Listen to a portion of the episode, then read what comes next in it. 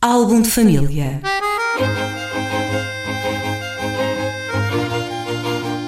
A origem e a evolução das famílias e dos seus sobrenomes.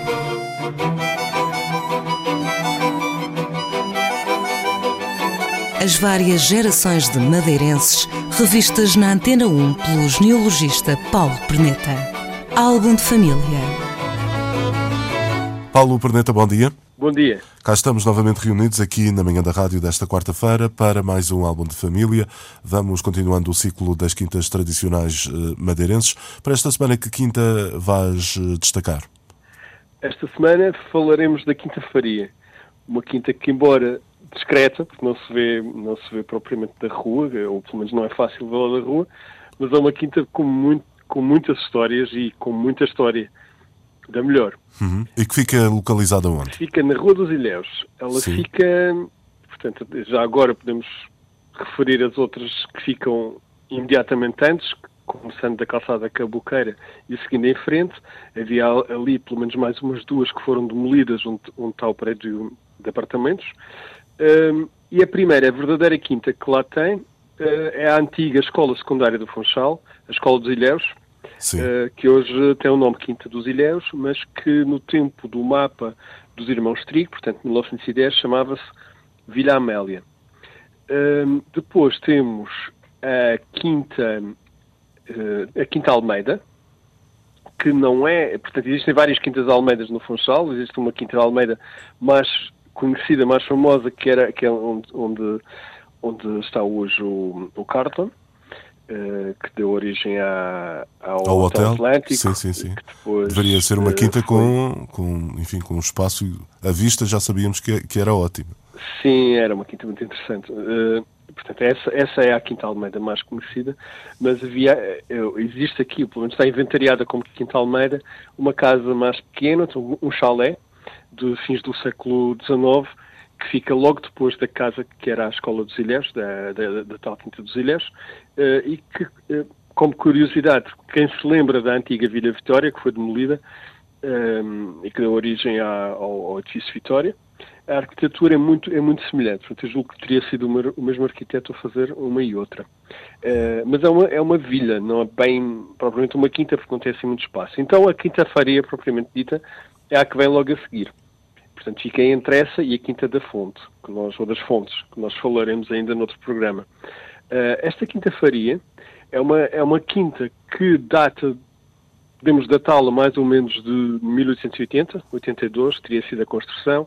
Existe a data numa fonte da casa de 1870, mas não é certo que, que ela já existisse nessa altura. Hum, a quinta foi feita o por o para o Barão da Conceição, Fortunato Joaquim Figueira, que é ele próprio uma figura com uma história incrível, porque hum, no início do século XIX, ele e o irmão, eh, Paulo Joaquim Figueira, moravam em Nova Iorque, eh, sendo que o irmão era cônsul- vice-cônsul do Império do Brasil, eh, e foram os protagonistas de um dos grandes golpes de notas falsas que existiram na nossa história.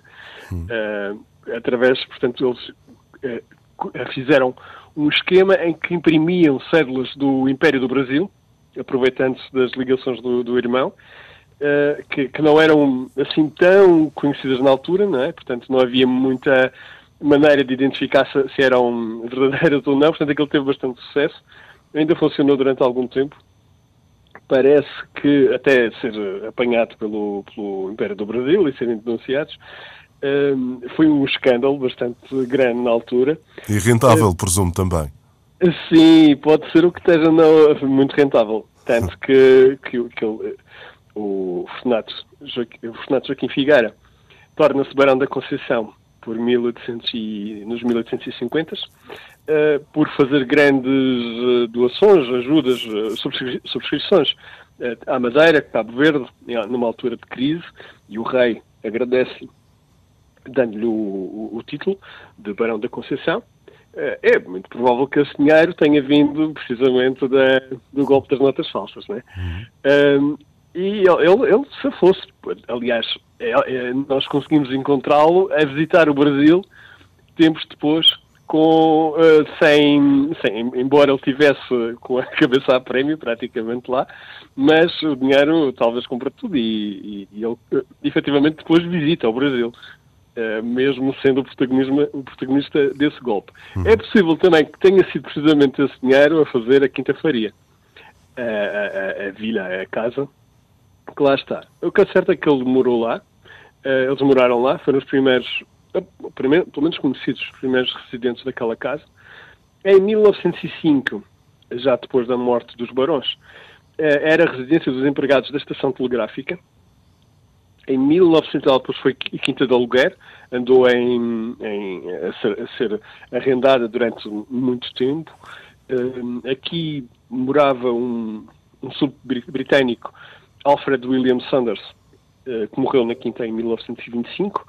Um, fui residência do Dr. João Abel de Freitas, em 1929.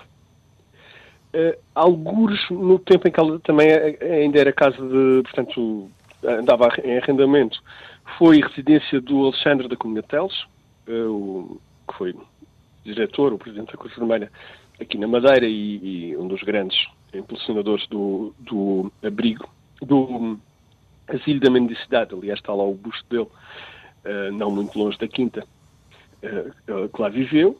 Foi uh, hotel, o, o, Continental Hotel, que era um, aparentemente um hotel muito bom, inaugurado em 1931, mas que deve ter tido o destino de todos os hotéis que foram inaugurados nesta altura, quase, porque... Antes da guerra, não é? O, não, foi o crash da Bolsa, não é? Ah, sim, também. E, e ele, em 1932, já estava outra vez para alugar.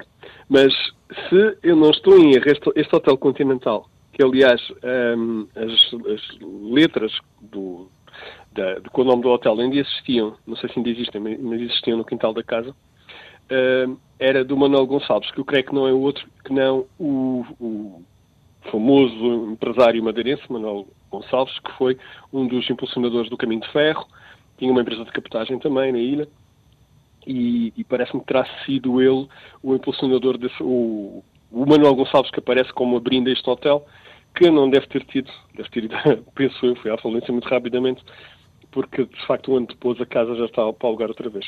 Em 1963 está à venda com um anúncio uh, de casa com bastante potencial turístico, uh, diz, diz mesmo isso, para turismo.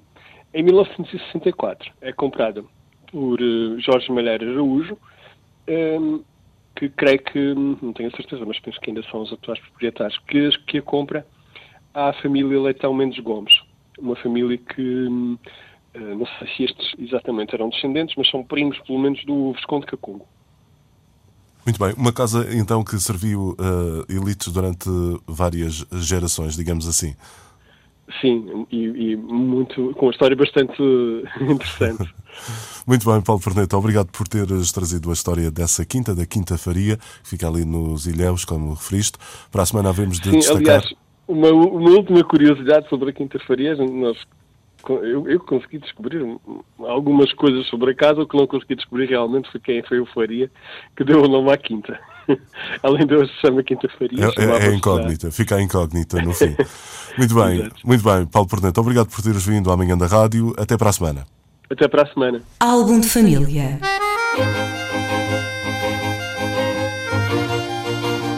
A origem e a evolução das famílias e dos seus sobrenomes.